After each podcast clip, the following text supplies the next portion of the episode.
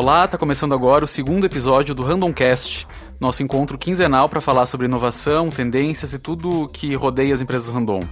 Eu sou Ismael Cardoso e no episódio de hoje nós aproveitamos a recente divulgação dos resultados das empresas Randon e convidamos parte do time de relações com investidores da companhia para analisar o ano de 2019 e fazer uma projeção sobre como será 2020.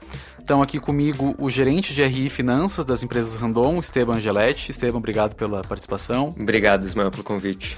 Tá, tá, aqui também o business partner de RI, Davi Coim Basquete. Davi, obrigado pela participação. Valeu, Isma, obrigado pela oportunidade. É, antes de começar, eu só queria dizer que o Davi, o Esteban e todo o time é, de relações com investidores foram escolhidos no ano passado o melhor time de RI da América Latina. Então não, não tem convite melhor do que esse para você ficar com a gente até o final desse podcast para ouvir o que eles têm a dizer sobre o desempenho das, das empresas random.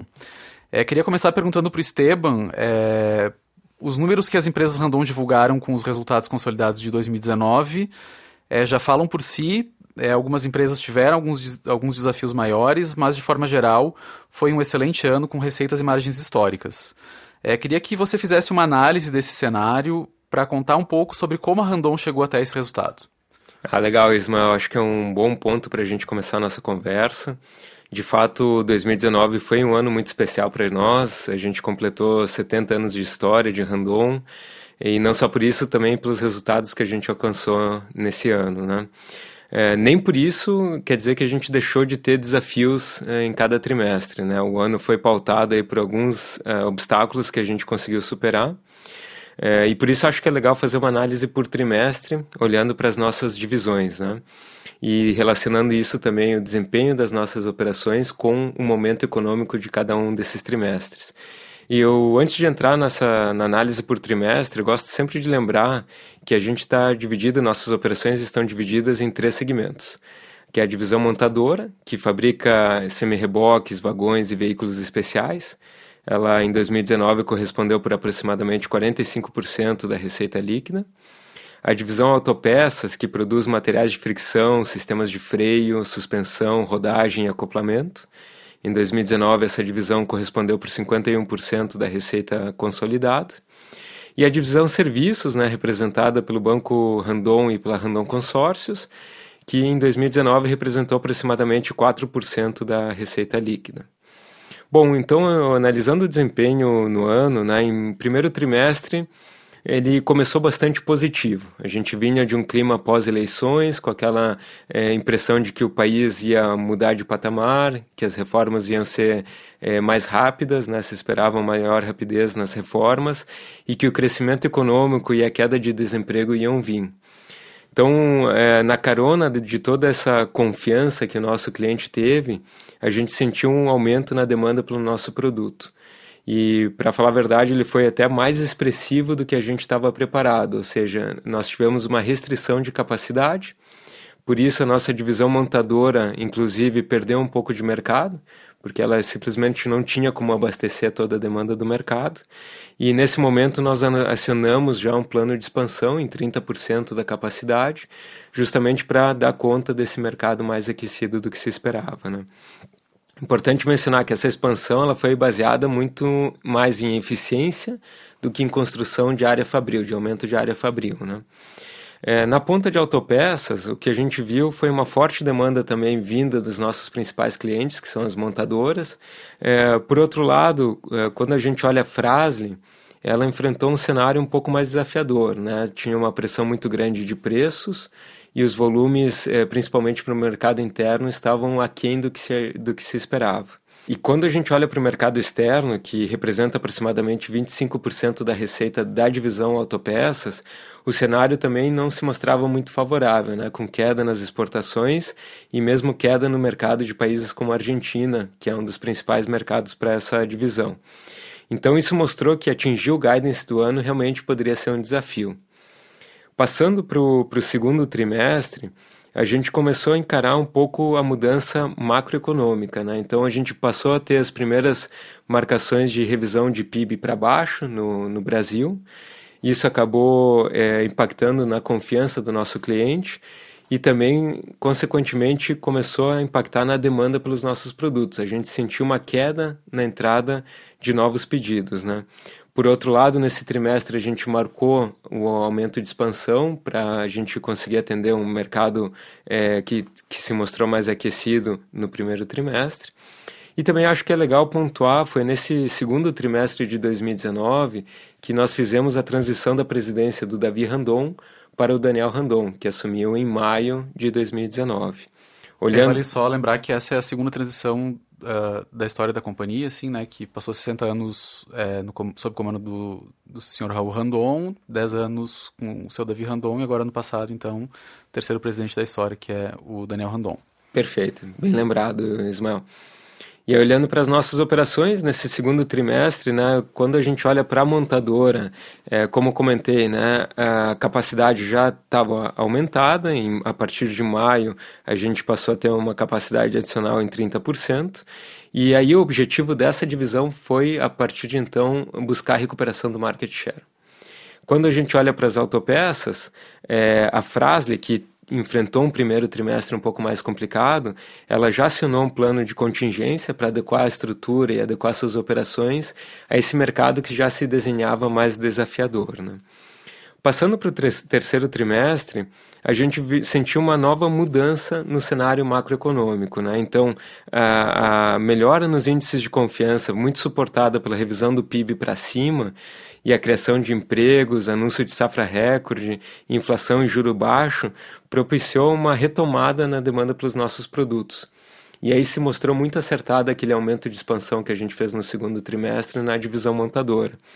É, de fato, a gente começa a recuperação de, de market share nessa divisão e entra o terceiro trimestre com uma expectativa muito positiva da Fenatran, que é a maior feira é, do setor, né, do setor automotivo, que ela ocorre a cada dois anos. A última tinha sido em 2017 e 2019 ia é, em outubro a gente ia passar por uma nova feira e a expectativa estava sendo muito positiva, né?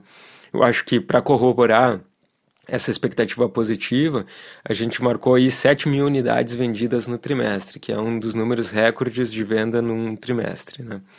Quando a gente olha para autopeças, uh, a gente vê um mesmo movimento, ou seja, demanda aquecida por peças de caminhões, principalmente para caminhões pesados. A gente também marcou aí, a partir do terceiro trimestre, uma evolução das exportações da Master para os Estados Unidos, que favoreceu bastante os resultados dessa companhia. Por outro lado, o cenário argentino deteriorou muito em função dos resultados das eleições, né? É, com as pesquisas indicando aí a vitória do candidato peronista.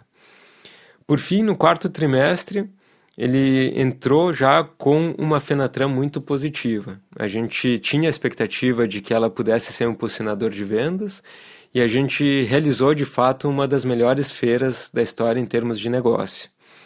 É, tivemos o fechamento do ano com bastante otimismo, marcado pela reforma, pela aprovação da reforma da Previdência.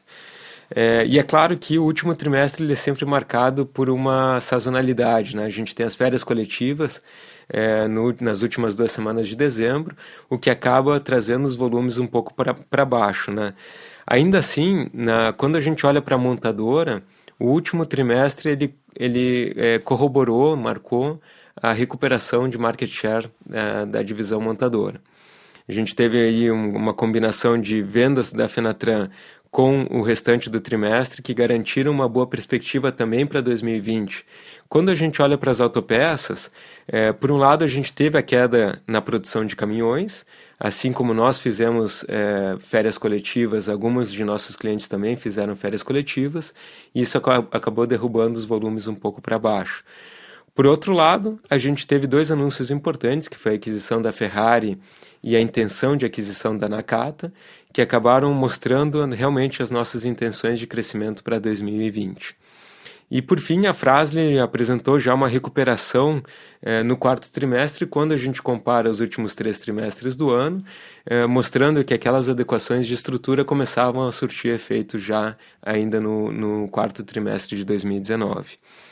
Eu comentei muito meus comentários aqui em relação às operações se basearam muito nas duas principais divisões, montadora e autopeças, mas é importante a gente mencionar, ressaltar que durante todo o ano nossa divisão serviços ela se mostrou muito forte em prover o financiamento tanto para fornecedores quanto para clientes é, durante todo o ano, né?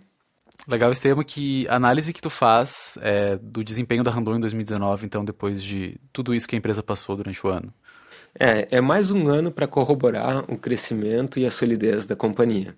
É, desde 2015, quando a crise bateu um pouco mais forte no nosso setor, nós fizemos uma série de ajustes e, e de investimentos em eficiência e tecnologia, justamente se preparando para essa retomada. 2018 já foi um indicativo positivo dessa retomada, mas eu diria que 2019, apresentando um crescimento de 20% de receita e margens ainda mais sólidas, tanto em EBITDA quanto em lucro líquido, a gente corrobora esse investimento, a assertividade desses investimentos. Né? Legal. Tem duas coisas que tu falou que eu queria retomar. É, um, primeiro, os investimentos que a empresa fez para melhoria de eficiência, né, depois a Fenatran. Queria primeiro é, falar um pouquinho com o Davi é, sobre esses investimentos feitos nos últimos meses, tanto em tecnologia para aproximar ainda mais a Randon da indústria 4.0, quanto em aquisições, parcerias e abertura de novas unidades. Essa estratégia segue em 2020? Como é que está essa expectativa das empresas Randon? É, legal, Isma. Acho que é um ponto para a gente explorar bastante aqui. É, a parte de investimentos, é, como o Esteban comentou, foi um ano bastante intenso em todas as operações e, obviamente, que ele demanda investimentos para a gente continuar não só mantendo o que já está acontecendo, mas também para poder expandir capacidade, fazer melhoria de processos e tudo mais. Então, quando a gente olha o ano de 2020, é, os investimentos que a gente fez nas nossas operações, eles estiveram muito ligados, quando a gente olha na área administrativa, em fazer melhoria nos processos é, de back-office que a gente chama, ou seja, é, processos que a gente tem talvez que sejam muito repetitivos ou que possam ser automatizados, robotizados, a gente explorou essa frente, então vários processos que estão na área administrativa puderam ser é, melhorados e otimizados com a utilização de inteligência artificial, de, de, de robôs e tudo mais. Quando a gente vai para a área industrial, a gente entra no ponto que o Esteban comentou de aumento de capacidade via melhoria de eficiência e produtividade, ou seja, é investir em novos layouts, é, pensar na operação de uma maneira diferente e colocar máquinas mais novas, mais rápidas, que produzem mais em menos tempo e com isso a gente consegue se tornar mais competitivo e aí é, fazer frente aí ao mercado é, demandante de produtos que a gente está enxergando. É, e esse, esse foco de, de investimentos que a gente teve, o importante é que mesmo fazendo todo um volume de investimento é, grande ao longo do ano, a gente ainda assim ficou dentro do que a gente tinha planejado lá no início de 2019. A gente divulgou nosso guidance, que na verdade é uma ideia ou uma projeção para o mercado do que a gente imagina investir ao longo do ano. E quando a gente finalizou esse ano, mesmo com tudo isso acontecendo, a gente ainda ficou dentro desse, desse, dessa projeção desse guidance. Então isso foi bastante relevante, que mostra que a gente está é, realmente consciente, disciplinado em fazer realmente os investimentos necessários para conduzir as nossas operações. Quando a gente passa na ponta de novas unidades, né, do que a gente tem feito de aquisições, é, isso também vai de encontro com esse crescimento do mercado. Né? A gente precisa é, se tornar competi mais competitivo não só via é, aumento das operações atuais, mas buscar novas frentes de crescimento e aí é, entram as aquisições, as parcerias, os joint ventures. Né? É, dentre as que a gente fez esse ano, é, a gente teve na Randon Implementos, ou na divisão montadoras mais especificamente, duas novas operações, a Randon Linhares no Espírito Santo, que está focada bastante na área de reposição para implementos rodoviários. Então a gente vai buscar expandir através daquela operação. E da Randon Triel, é, que está relacionada à produção de produtos especiais, ou seja, a gente consegue acessar uma nova, um novo nicho de produtos, uma nova gama de produtos é, para atender o nosso cliente que precisa daquele produto mais customizado do que a gente consegue oferecer na operação atual. É, e quando a gente vai para as autopeças, a gente também fez movimentos importantes aí. É, um dos movimentos que a gente fez foi a ida para o México, através da Suspensis, para atender um importante cliente que a gente tem lá. E aí, a partir de, dessa base do México, a gente pode atender todos os países da região. É, a gente teve também a aquisição da Ferrari, que é uma empresa é, de fundição de alumínio e que vai melhorar a competitividade da, da nossa controlada Master na parte de câmaras de freio. E a gente ainda também teve o anúncio é, da Nakata, né, da, da, intenção de compra da Nakata Automotiva pela frase no final do ano, é, só fazendo um, um, um lembrete que é, essa operação ainda vai passar pelo CAD, né, tem condições precedentes para ser atendida, então ela ainda vai ter que ser aprovada. É, e essa operação da Nakata, ela vem de encontro a reforçar nossa posição no mercado de reposição, ou seja, a gente consegue acessar novos produtos, aumentar o portfólio da Frasle e, e é uma operação, ela é uma das maiores empresas desse segmento, então realmente reforça muito a posição das empresas Randon é, no mercado de reposição, né? E quando a gente olha todas essas é, operações ao longo do ano, é, elas vêm realmente é, de encontro com essa nossa intenção de reforçar alguns pilares que a gente considera bem fundamentais, né? Um dos pilares é a exportação, então, o Suspense México é, o, é, um desses casos, né? O outro pilar que a gente falou aqui é de reposição, então a Nakata vem muito de encontro a esse, a, a, esse objetivo. E na questão de expansão de portfólio, que são as demais que a gente acabou, né? Randon Linhares, a Randon Triel e a própria Ferrari, né? Então, uh, isso tudo reforçam esses pilares das nossas operações e tornam a Randon uma empresa mais sustentável e aí indo muito em linha com o que o Esteban falou de ser consistente, né? A gente está procurando uh, vias e maneiras de se tornar uma empresa com uma consistência de resultado, com menos volatilidade e isso tudo vem a corroborar esse, esse movimento, né? É, e essa agenda, claro, ela permanece, ela é uma agenda que a gente acredita que é, continua agora ao longo do ano. É, tem, a gente tem outros objetivos e, e vai continuar fazendo movimentos, mas uh, eu acho que o principal recado é que a gente com esse volume de aquisições que a gente tem feito não só em 19, mas em 18, em 17, eu acho que mais do que a gente ter uma agenda é, de tentar fazer um grande volume de aquisições em 2020, o importante vai ser uh, trazer essas aquisições que a gente fez, essas operações novas que a gente tem, é, que, que, a gente concluiu agora em 2019, e fazer elas rodarem bem a partir de 2020. Fazer a integração bem feita, é, cuidar com todos os aspectos desses negócios, criar, é, tentar buscar sinergias, e aí sim após fazer todo esse movimento, ter um histórico para contar uma história boa de quem faz aquisições, de quem faz esses movimentos e entrega é, um bom resultado a partir deles, né? Então, basicamente, é, foi um ano intenso e a gente espera que continue assim daqui para frente. Né? Ah, legal. É, e eu queria então voltar para falar um pouquinho de Fenatran. É, o Esteban comentou né, que o ano começou com muito boa produção, terminou 2019 e entrou 2020 com boa produção, ainda graças ao desempenho de vendas que as empresas tiveram aí durante a Fenatran. A gente falou muito em inovação em, em, em processo, né, em trazer mais eficiência, mas tem muita inovação acontecendo em produto também. A Fenatran foi um pouco prova disso, né, Estevam? Queria que tu, eh, tu teve lá todos os dias de feiras, é, a Randon teve mais de 20 lançamentos durante a Fenatran. Eu queria que tu comentasse um pouquinho como é que foi esse, esse desempenho da, da Randon. É, foi uma das melhores Fenatrans que a Randon participou já, né? Tanto em termos de inovações como em termos de novos negócios, né? De negócios fechados. A Fenatran ocorreu então em São Paulo em outubro, né? Lembrando que ela ocorre a cada dois anos, a próxima agora vai ser em 2021. E foi um, um, lugar onde a gente conseguiu se posicionar como é, líderes é, da inovação no setor de transporte, né? A gente apresentou mais de 20 produtos é, novos, né, inovações, tecnologia, trazendo muito a preocupação sempre com segurança e sustentabilidade e focados em três pilares, que é a questão do aumento da disponibilidade do produto para o nosso cliente, ou seja, mais tempo na estrada rodando, fazendo receita para o nosso cliente, menos tempo na oficina, redução do custo de operação, é, ou seja, é, operar um produto random é mais barato do que operar um produto da concorrência, seja porque ele estraga menos, seja porque as reposições são mais é, em conta do que da concorrência.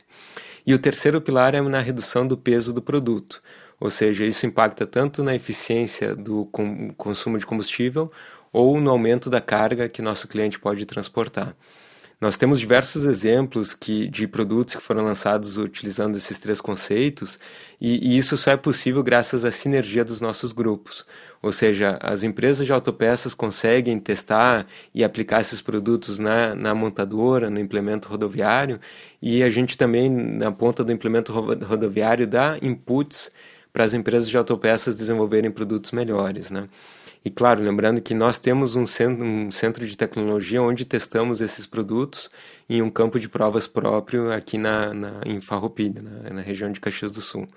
É, alguns exemplos desses produtos, então, né, nós lançamos ainda em fase de protótipo um eixo elétrico auxiliar, que ele vai ser utilizado no semi-reboque, com o objetivo de reduzir o peso do, da composição veicular e assim reduzir também o consumo de combustível em até 25%. Além disso, ele, ele, um, do, um dos outros objetivos desse produto é reduzir o desgaste de pneu e de freio, que são um dos maiores insumos aí na, na conta do nosso cliente. Né? Outro exemplo é a quinta roda que a Yoast lançou, é, chamada Lubtronic, né, um conceito onde a lubrificação é automática. E além disso, a gente também sensorizou a quinta roda de forma a identificar algum acoplamento inadequado e com isso prevenir acidentes. Né? Ah, muito legal. É, e é legal ver uma empresa aí de 70 anos é, lançando tecnologias assim disruptivas, assim, né? mega tendências. A gente está falando de eletrificação, né? tornando aí talvez o, o, implemento rodoviário, que até hoje ele é só um peso para o caminhão, né? tornando ele, ele acaba ajudando um pouco também o, o transportador a, a, levar essa carga, né? Exatamente. Inclusive, um dos comentários durante a Fenatran que a gente escutou, justamente mostrando esse eixo elétrico, é, foi de uma pessoa que falou: Poxa, vocês conseguem utilizar a tecnologia de Fórmula 1, que no fim do dia esse eixo elétrico é um KERS na Fórmula 1, é, num implemento rodoviário. Isso é totalmente inovador, né? Ah, muito legal. É, Davi, falando, olhando agora um pouquinho mais para frente, assim, quais são as expectativas da, da Randon para 2020? Assim, vocês divulgaram o guidance faz pouco tempo, aí como é que está essa expectativa para esse ano? Perfeito, Ismael. Eu até vou pegar o gancho da, da própria Fenatran, né? É, a Fenatran foi talvez o termômetro, né, de como é que poderia começar pelo menos o ano de 2020. E realmente a gente teve presente lá na feira, teve um, um, volume de vendas bastante expressivo, superou a expectativa do mercado e deu um tom interessante para o início de 2020, né? Então realmente a gente anunciou nosso guidance agora no dia 17 de fevereiro, mostrando que a gente espera um crescimento para o ano, né, das nossas operações. É, e elas estão baseadas não só nesse sentimento e nesse termômetro que a gente teve na Fenatran, mas em outros indicadores que a gente acompanha. Né? A gente acredita que é, o PIB desse ano de 2020 deve ser superior ao de 2019.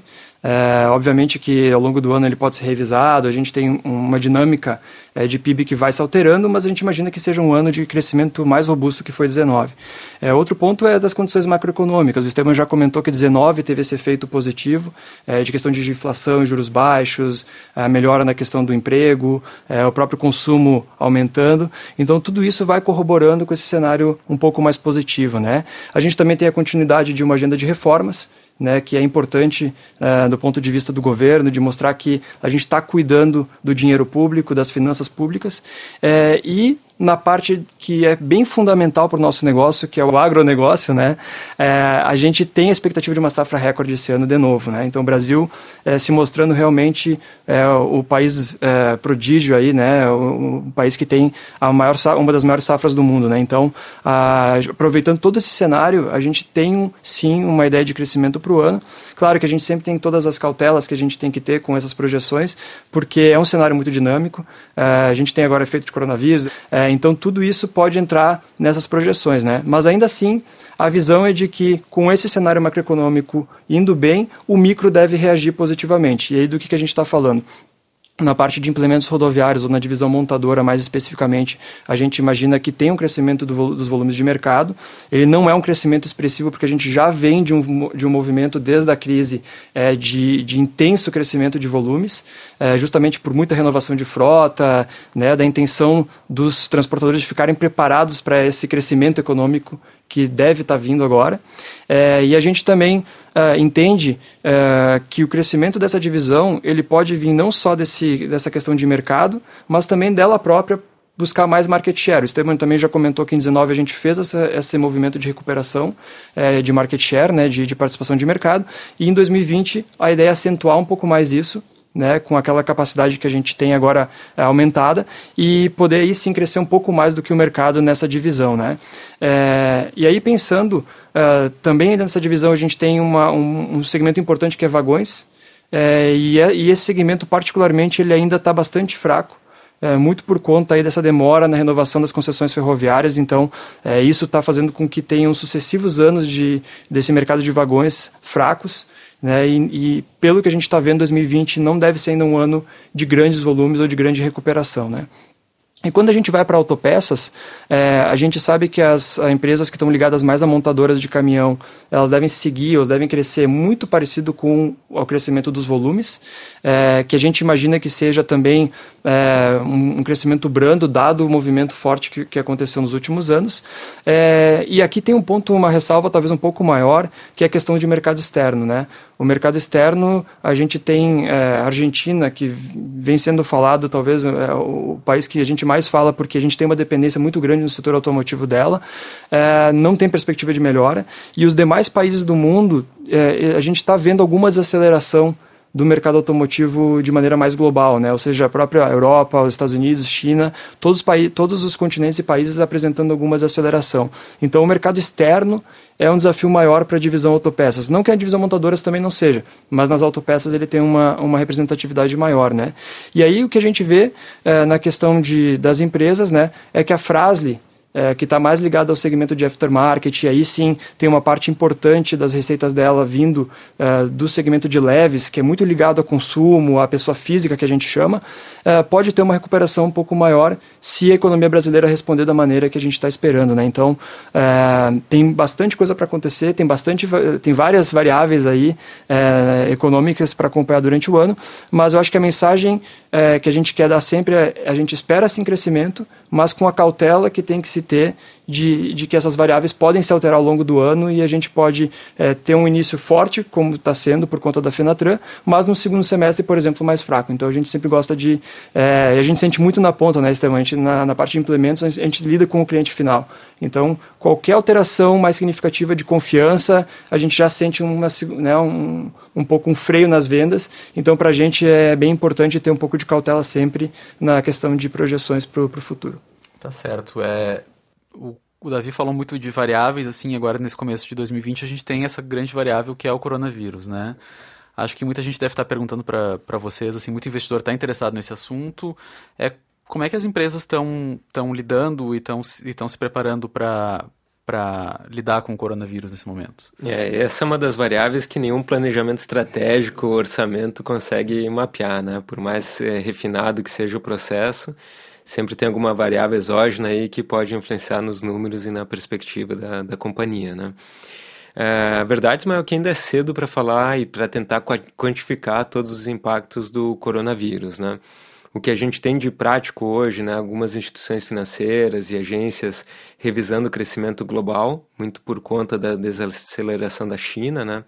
Então já se fala que a China pode perder 1% do seu PIB em função do coronavírus para esse ano, e isso certamente tem um impacto em todas as economias, né? Todo mundo tem alguma exposição à China. É, com relação às nossas empresas, a gente está olhando pelas duas pontas, né? Tanto da ponta de suprimentos quanto da ponta de demanda, né? Na parte de suprimentos, a gente tem buscado alternativas com fornecedores locais, como forma de substituir uh, esses componentes vindos, vindos da China, né? E na parte de demanda, por enquanto, no curto prazo, a gente não sentiu nenhuma queda pelos pedidos, né, na entrada de novos pedidos. É, mas, como eu comentei, ainda é muito cedo para avaliar todos os potenciais impactos. Né. Legal, e acho que vale lembrar um pouco também a operação da Frasle na China parou, né, até acho que 10 de fevereiro, é, que foi uma, uma orientação do governo chinês, né, mas já voltou a funcionar sem grandes turbulências. Exato. Então a operação da China, assim como a maior parte das operações chinesas, né, do, do, das, das fábricas chinesas, pararam durante o ano novo, mas retomaram suas atividades logo depois do feriado estendido, que foi estendido até o dia 12 de fevereiro. É claro que com uma limitação, né, em função da restrição de circulação de pessoas, então ela não está operando a 100% ainda, mas ela já está abrindo, já abriu as portas, né? Tá certo, gente. Muito legal nosso papo. É, nosso papo agora é para valer, né? A gente já tinha gravado um piloto aí de, de podcast no, que não, acabou não indo pro ar, porque foi só um teste mesmo, né? Mas agora é legal, muito legal ter vocês aqui. Muito obrigado pela participação. Obrigado, Ismael. Conta com a gente para as próximas também. Legal. Então tá, gente, reforço aqui é, o convite para quem está atrás de mais informações sobre a companhia, os resultados que a gente falou aqui, tá tudo detalhado lá no site de Relações com Investidores das empresas Randon é só acessar o site random.com.br e clicar na aba Investidores. Ainda reforço aquele convite, se você gostou do podcast, não quer perder nenhum episódio que a gente está lançando aqui quinzenalmente, não esquece de seguir a gente no Spotify. Então eu conversei hoje com o gerente de RI e Finanças das empresas Randon, Esteban Angeletti, e também com o business partner é, de relações com investidores, Davi Coimba Siquete. Essa segunda edição do Randomcast fica por aqui, mas eu espero você no próximo episódio. Até a próxima.